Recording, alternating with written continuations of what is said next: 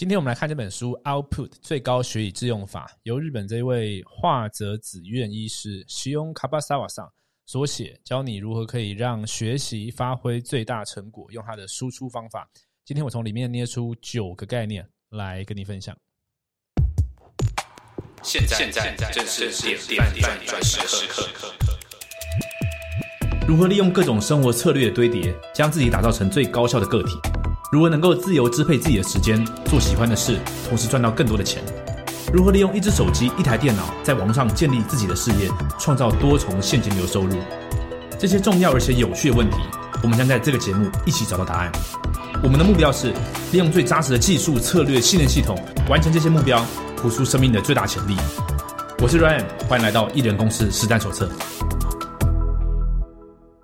欢迎回到艺人公司实战手册，今天是第五十二集。我是 Ryan，领袖行销公司的创办人。今天呢，我们来一起来看《Output 最高学以致用法》这本书。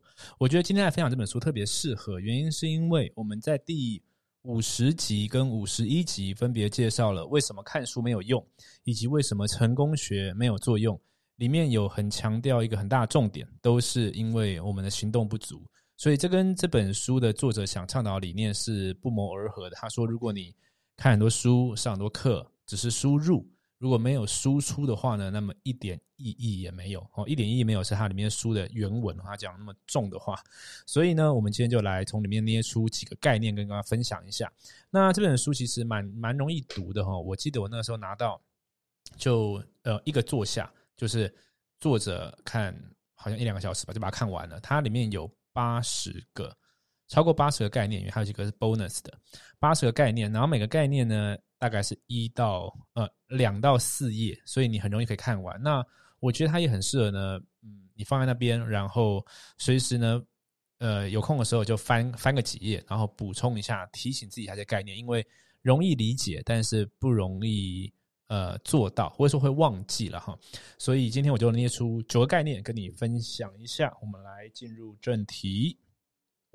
首先，第一个概念啊，先分享一下第一个哈，叫做 ILT。这 ILT 不是这本书里面概念，而是我在看这本书的时候，我马上联想到我过去这四五年甚至更久吧，其实都一直在做最高学以致用法这个 Output 方法，并不是说我好几年前看过这本书，而是当初呢，我反而不是在学习学习理论的时候，是在学习社群行销的时候。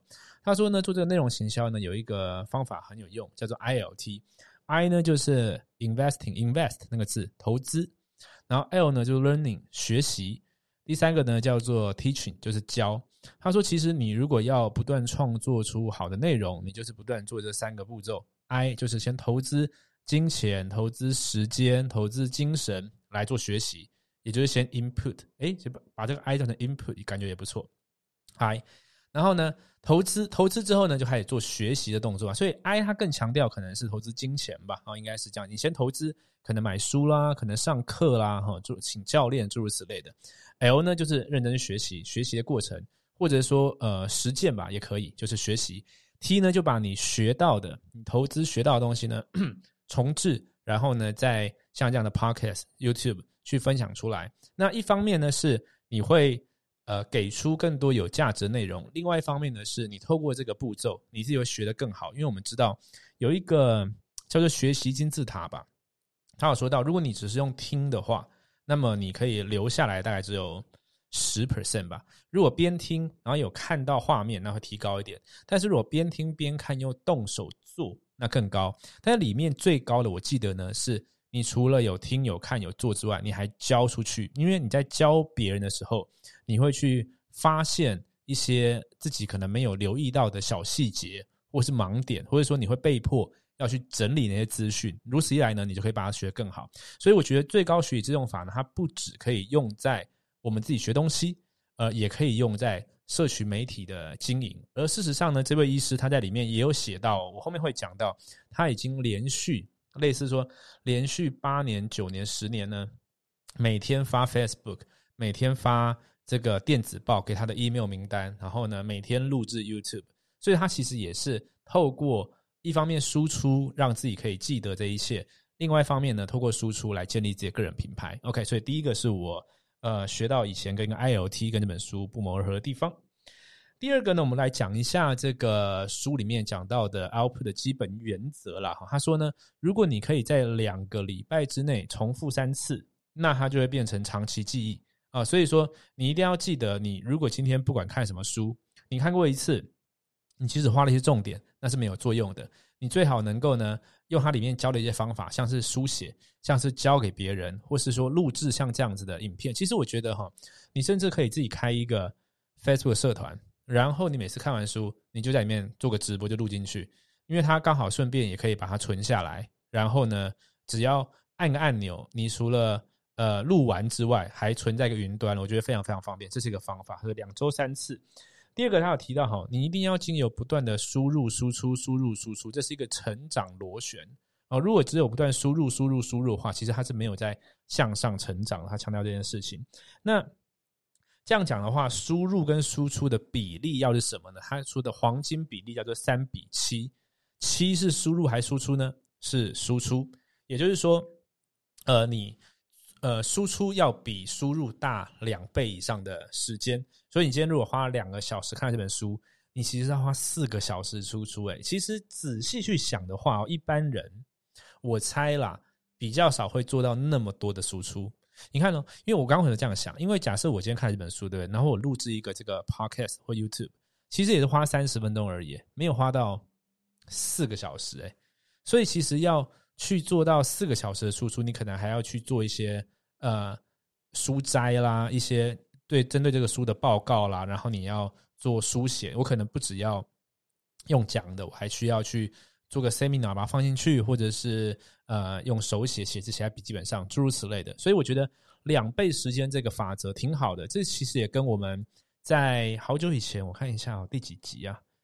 啊，等等哦，我来找一下。嗯，好像是在 YouTube 上面，不在 Pocket 上面。就是说，如果你每天只有一小时的话，怎么样来来赚钱？哦，就网络创业。然后里面讲那个法则叫做一比一。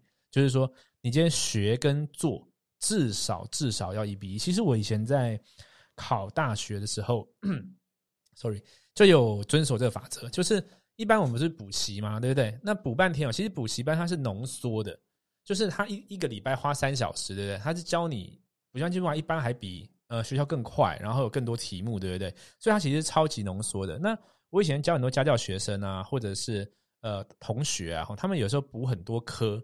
可是其实成绩没有进步，我就跟他们说，其实呢，你知道吗？你补一科哈，一个礼拜花三小时，你回来如果没有花三倍时间去解那个题哦，其实这个干脆不要补，因为只是浪费时间，或者说那是补心安的哦。所以其实呃，从过去的经验，补习班、ILT 到创业到这边的这个学习，其实我们都会发现一件事，就是 input 跟 output 一定要达成至少一个。一比一的比例，那他讲最好是一比二，所以他就举个例子，他说有一个人呢，呃，一个月看三本书，跟有个人一个月看十本书，你说谁厉害？那其实我们现在当然听众朋友应该都知道，就是说，呃，看了多本不代表什么，所以看多看的少倒是还好。所以他就他的意思就是说，如果有一个人看了呃三本，但是呢，你问他内容，他都可以侃侃而谈，他也讲得出来，呃，甚至呢，他都可以拿出他做的这个笔记，然后可以。今天你要他马上录一个影片或者上台演讲，他都可以讲出来说这本书是怎么一回事。那比对起另外一个人，他即使看了三倍、看了十本的量，可你一问他说：“那阿德勒心理学在讲什么？”就一问三不知，讲不出来。那看十本、看一百本也没有用哦。所以这个是一个直白的例子，但是也很真实哦。很多时候我们可能看了很多影片，但是看一看就忘记了，就是因为没有做输出。好，第三点，第三点呢，这边就是我刚刚讲到这个医师。呃，他自己做到，我们来看一下他的这些经历。其实那个时候我在买这本书之前呢，我就看到他这个经历，我就觉得哇，那这个人有意思，因为这个人肯定我们值得学习嘛。他说他连续十三年哈，几乎每一天都寄出电子报，每一天，然后连续八年以上呢，每天更新 Facebook，五年以上更新 YouTube，然后呢，已经十年以上的时间呢，每个月都会做一场全新的研习会，然后呢，呃，每年呢会固定出版两本新书。其实这是很。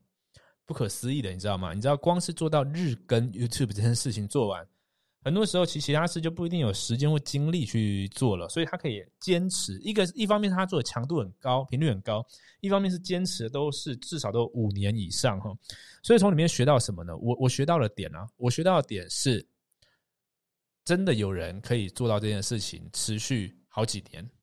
我我觉得光是这件事情就足以去影响你的行为了。你还不用知道说他怎么安排时间的，他怎么做的。我们只要知道说，嗯，有人这么做，而且持续做到了，而且听看起来他的成果很好，就足以给我呃足够大的动力来做这件事情。所以第三点跟你分享的是他的成绩。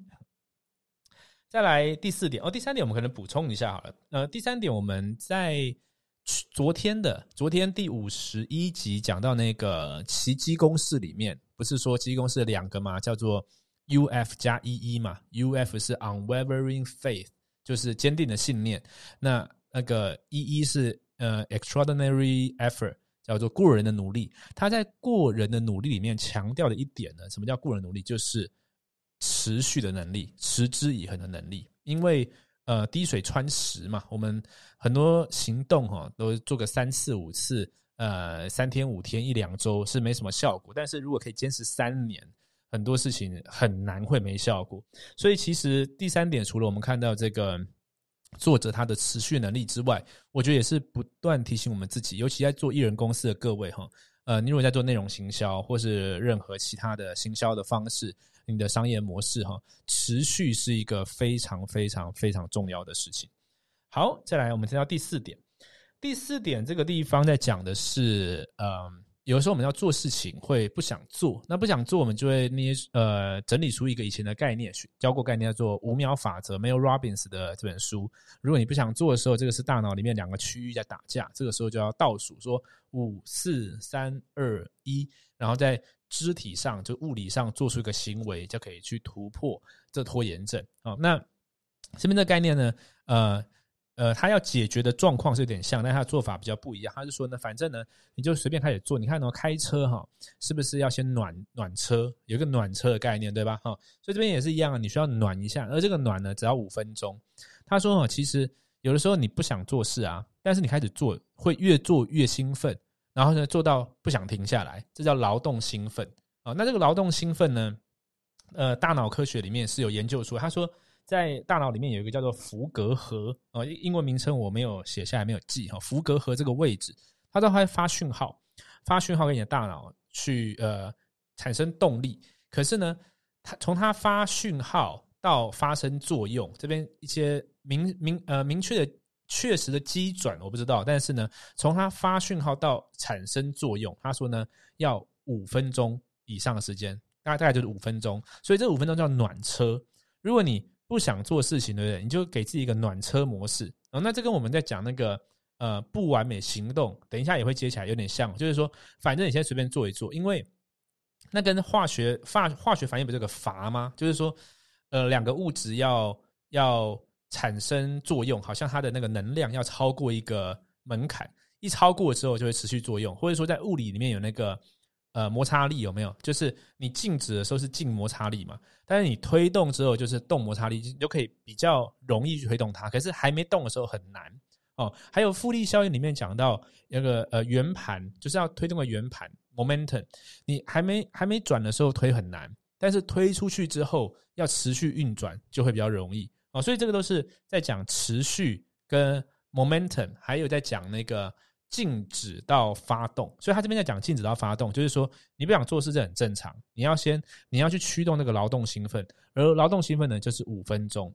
那我们以前在这个频道有讲过哈，就是嗯，这个这种这种我们学这种东西啊。概念上是，当你知道有劳动兴奋这个概念，然后知道当你知道有福格和这个概念的时候，其实它就开始默默的在为你产生作用。因为我就可以想象到之后我们要做事的时候啊，你啊不想做不想做，然后呢你就你就想象到说，哎，对我有个劳动兴奋这一招，好，我要来驱动我的福格核之类的。OK，就其实你看不到，但是你就有这个概念了。对我来说，就好像是抓住一个工具。可以来使用了。某种程度上啦，我在想，即使这个最后假设我们这个应该是当当然应该是真的，因为这位是一个他是精神科医师吧，好像是对，反正他就是专业专业人士嘛，他讲的这个应该没什么问题。但是我意思说，假设即使不是这样哈，它都发生效果，就是他告诉你说这有效，可能这可能就变成你信念里面的一部分哈，叫做劳动兴奋啊。所以这个五分钟，请大家记下来，以后不想做事的时候，哎，干嘛？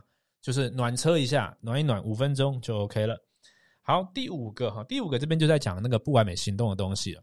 讲什么呢？他说，一般人在做一个事情，假设是呃写个报告好了，写个报告，一般我们会完美主义嘛？完美主义的话，所以说第一个我们会不讲动笔啊，这个刚刚已经解决五秒法则啦，劳动兴奋了哈。第二个呢是。其实，在做的过程当中啊，会把精力花在不对的地方。他认为什么地方是不对呢？就是花了大部分的精力在想要一次就把它做到完美。所以说，你会花，他就举例说，八成的时间把它把它完成，就是呃完成一百 percent。然后呢，因为你一次就要把它做到定位嘛，所以花八成的时间，然后只花两成的时间呢去做修改。所以他这边是这样说，他说你花八成的时间呢，你希望可以到一百分。但最后呢，因为你前面花太多心力，然后后面也没有太多心力可以去修改，所以最后只会达到七十分。他说他做法不是这样，他的做法是呢，先花前面一半的时间呢，先做到三十分。他说哇，有人说三十分那么烂哦。他说对啊，因为其实做报告这件事情哈，完成比什么都重要，所以我一定要先赶快完成个第一版哦。所以他第一版呢是很潦草的，三十分，三十分的。但是呢，因为他只花一半的时间，刚刚前面等花八的时间，他只花五的时间，所以他后面剩下五的时间可以去慢慢的修改、再优化、再跟这个迭代这个版本，所以最后呢就比较容易到达一百分。好，那这个跟我们在做呃这个 landing page、做销售漏斗或做研习会、做写文案有点像。其实很多时候，我们如果想要第一次就把文案写到位，其实有时候会卡很久，或写不出来。有时候当然有灵感来的时候很快，但是呢，如果今天你非得要把它完成，有的时候其实就是 很困难。但是如果呢，我我的做法都是这样：，假如说我写个 landing page，我要写个文案，我就把它大纲抓出来嘛。哦，大概前面要先抓注意力，中间要抓痛点，然后再要可以见证什么大方向，先用一个最佳猜测去做。做完之后，有的时候很很神奇哦，你把它放着，跟那个咖喱有没有？有人说煮完要放一天一样哈，放着，隔天再看，哎。修改用这个优化的的方式，先做一个三十分的，然后再弄可能到六十分到七十分，其实往往会推进的比较顺利哈。我觉得它可以应用在所有的方向上。我觉得在听这个节目的各位，嗯，一定有很多的朋友也想要做 podcast 哦，或者说要做这个 YouTube 一样哈。你的频道，嗯，至少我不是这个方法了，我不是说，呃，一开始找一大堆的团队，然后买很好的。设备什么的，然后把它做到最好。我觉得当下你能怎么做就怎么做。你的频道未来啊，这个若干年后会有一千支影片在上面，可是前面的一百支，它可能就是不会不会很好，然后呃画质也很差，怎样之类。但是没有关系，那就是一个过程。而且你从做的过程中会学到事情。我记得国外有一个很大的呃三 C 的那个 IP 叫做那个 MKBHD 啊，它有一个十年前的影片。十年前影片可以去看哦，就是很很随意的一个一个 webcam，然后就像一个小朋友一样，然后就说 OK，我现在要呃，这是我第一支影片，诸如此类，包了吧，这样讲的。但他现在现在当然他的画质是好的不可思议的，但是这个记录的过程其实相当相当相当的珍贵哦。呃，我我刚刚讲的概念跟他这边要讲的说。先完成三十分，可能不一定那么贴近，但是我觉得他都是抓到一个不完美行动的概念，就是我们不断的转动，不断的转动，而不是呃把自己陷入僵化的思考模式。OK，所以这个是第五点。接下来第六点，第六点这本书其实很有意思哦，就是他除了讲怎么输出、怎么呃呃书写啦，或者一些输出的原则之外，他其实讲到也很多都是个人生活管理。就是说，怎么样可以让输出这件事变得更好？它里面也有讲到，怎么样跟人家沟通，怎么样呃拒绝别人啊，怎么样呃赞赞美别人，就指团队合作间的。它里面有讲到，对于输出法则来说呢，有两个事情很重要，一个是睡觉，就是你要睡得够多，你的大脑才会运转得当。那这个我觉得这东西是怎么样？叫做就没有人不知道。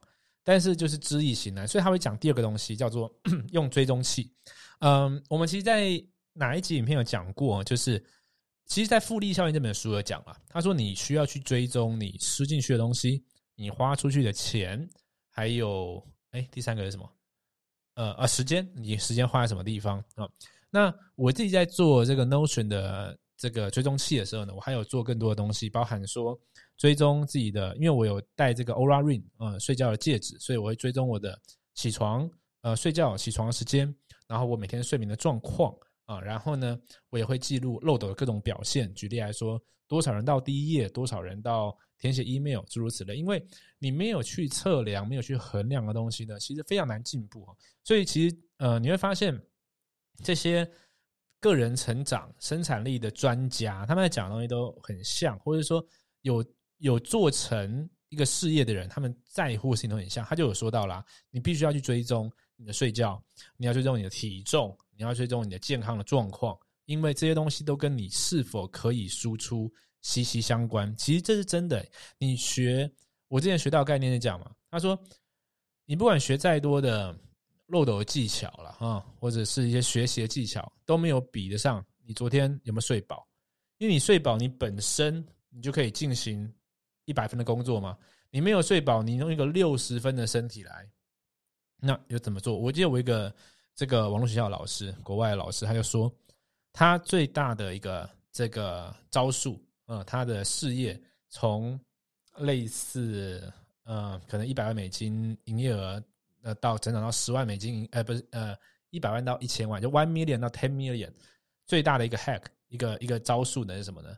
就是他不喝酒了，他就解决了，就解决，因为你一个礼拜，这就是实，这是很很直白的，一个礼拜里面，如果你要你要喝醉个两天，隔天还要花时间恢复，那你一年下来，你就输人家好几天嘛，你也没办法想得很清楚，做事情做的不是很精准，所以这边讲到的概念是。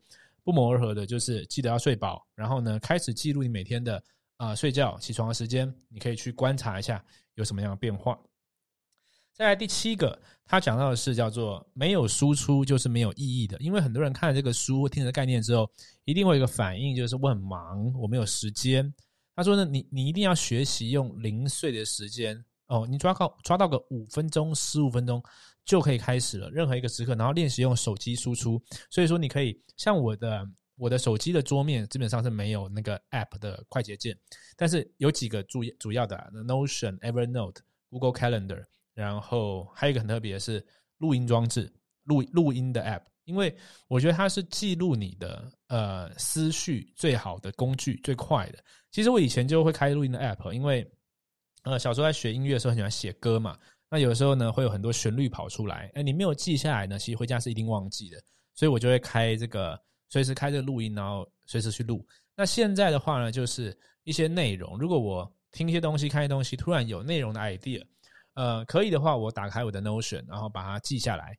那也有一个方式是，如果我有更完整的概念，那是我要去打这个字。有时候打字的逻辑是这样，因为你讲话的速度比打字可以快很多，嗯，一般来说应该是这个样子。所以，如果你是用打的时候啊，不免会有一些开始想要编排，然后开始去呃太注重里面的用字。可是你用讲的时候，可以完全没有没有阻碍的不断的讲出来，对吧？哦，所以呢，我会呃把这个录音的 app 放在首页，然后呢，随时有概念的时候就打开，然后录进去，可能就变成我某一集的概念。所以还有说啦，无论你多忙，你一定都有十五分钟。所以如果你目前哈在听这个节目的朋友，你目前是没有输出习惯的，请从今天开始保持呃练习，保持一个习惯，每天输出十五分钟，看看你可以输出几天。OK，这是第七点，第八点哦，这个相当相当重要了。我们在第，我们来看一下哦，应该是第，嗯。哇，还还真的有点忘记第四十五集吗？还是第四十二集的时候讲到讲到发呆放空的重要性。事实上，它里面讲到这个跟脑科学有关。他说，里面这个大脑里面其实有一个模式，一个一个 network 叫做 DMN（Default Mode Network） 啊。它的逻辑就是，你没有在忙的时候，大脑会进入这个状态。那这个状态是好的，这个状态呢是帮助你去整合你。你脑中有的资讯，你想啊想的事情，甚至有的时候是你呃悬而未决的一些问题，你在放空的时候，它是在解决的。所以你有放空这个状态的时候啊，接下来要做下一个任务就会做得更好。事实上，我们听那个，我记得唐凤也有讲过类似的概念啊，就是他有一个问题的时候，他干嘛呢？睡觉，就是他睡觉是他解决问题的时间，所以他睡得够久，哎，起来的问题解决了。这个在呃很多不管是科学方面的还是灵性方面的书都有提到这个概念，就是把问题留给睡觉或是冥想哦。有有一个有一招是这样啊，就是在睡前的时候你就写目标嘛，写下一些你的思绪嘛，然后就睡觉。睡觉的时候，他就还运作了，他会去找答案。那然后起来的时候，哎，你就有的时候就有动能了，就有动力了，或就会做了哈。所以放空有这概念。我还看过一本书哦，呃，中医的书啊，书名我忘记了，很可惜。我下一集的时候跟大家讲一下书名好了哈。他也没有讲到说，其实你应该要练习每天要发呆。然后他说，如果是老年人更重要，发呆更久。那他时间要多久？你知道吗？他说，如果年纪比较大一点哈，每天好像要三四个小时。哦，才算够。那如果年轻人的话呢，可能一小时吧。那其实如果你去练习过的话，你就知道这个不是很容易。就真的发呆，不是发呆划手机，发划手机就不是发呆了。所以他有讲到，就是说现代的这种社群媒体哈，这种科技，让你都没有进入这个 D M N 的状态。其实呢，你的状态是不好的，因为你没有真的得到休息。所以如果你有做番茄钟啊，哈，什么二十五分钟、五分钟啦，或者说你有某种你自己安排的呃工作休息模式哦，一定要去安排这种休息模式是放空发呆的，因为你可以借由这个有点像是加油的感觉哈，让你的下一个工作变得更好。而且呢，它常常会是灵光乍现的时刻。我要讲到像举例来说，有时候我们在散步，在呃呃洗澡这种时刻，有时候突然就有 idea，为什么呢？就是因为通常那个时候就是这个 D M N 的状态，所以你可以去。呃，刻意的制造这种状态，让你得到更多的灵感、更多的动能，可以把事情做得更好，就是靠发呆。所以说，是否我们的每天的 daily routine，除了早上早晨仪式里面你有一个冥想之外，或许中间呢也要排入一个放空发呆的时间，这是很好的。好，最后一个，最后一个就是呃呃，他讲到到书写的重要，写字啊，而且是真正的拿。这个纸笔写不是打字啊，他说这个写的效果比打好太多太多。那里面其中一个观念啦，就是抓出来跟大家讲，就是 RAS 的概念。这个概念很多人可能听过了，就是它全名叫什么？网状活化系统吗？呃，忘记它的确实名字。可是它的概念就是，我们每天在生活当中会有很多很多资讯跑进来，据说啦，有几千个广告的讯息是会。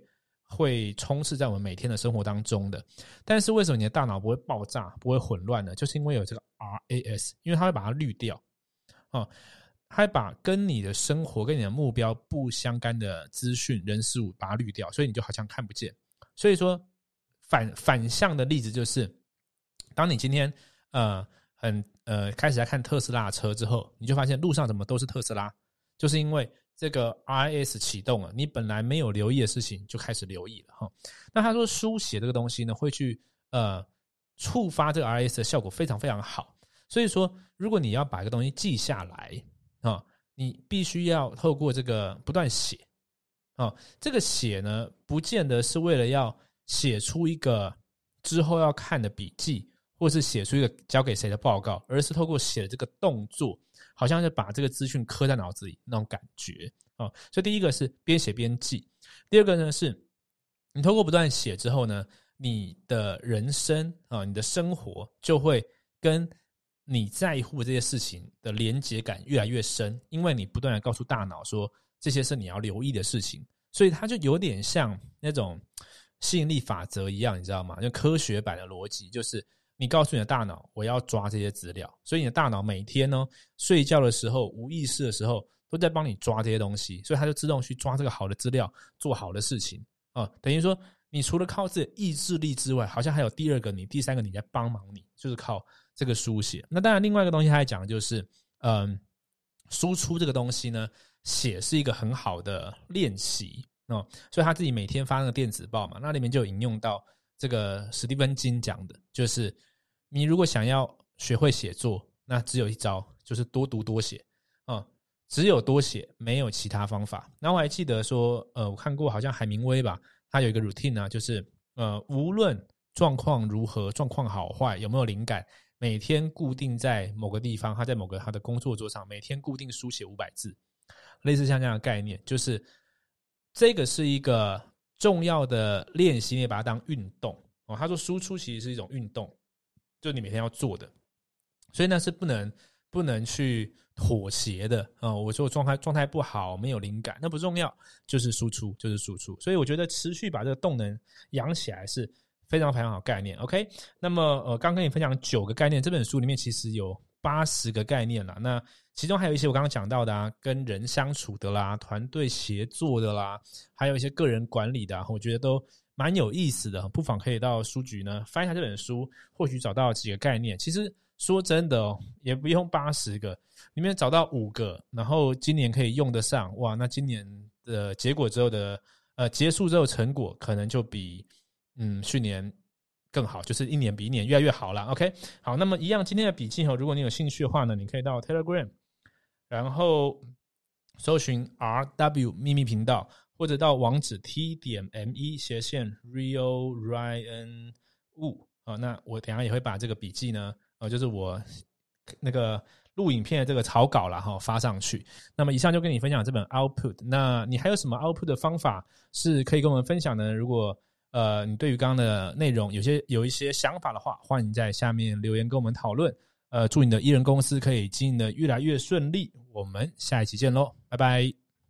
嘿感谢你的收看。如果你有在追踪这个频道的话，你一定知道，利用社群媒体行销是现在做生意最好的方式。而且很有可能的是，你现在手上已经有一个你很自豪的产品，你希望可以卖得更多，找到更多客户。又或者说，你现在正在带领一个很有潜力的事业机会，你希望可以招募到更多的人，并建立一个强大的团队。但关键的问题是，到底要如何在没有任何经验资源、完全从零开始的状况下，在网络上建立自己的品牌，并且搭配销售漏斗，打造完整的销售流程？四年前，当我刚接触这个方法的时候，我完全没有任何经验，但因为认定这是未来的趋势，所以我放下所有的怀疑跟恐惧，从零开始学习，并且实做。现在所学建立了属于我自己的网络事业王国，这是我做过最好的决定。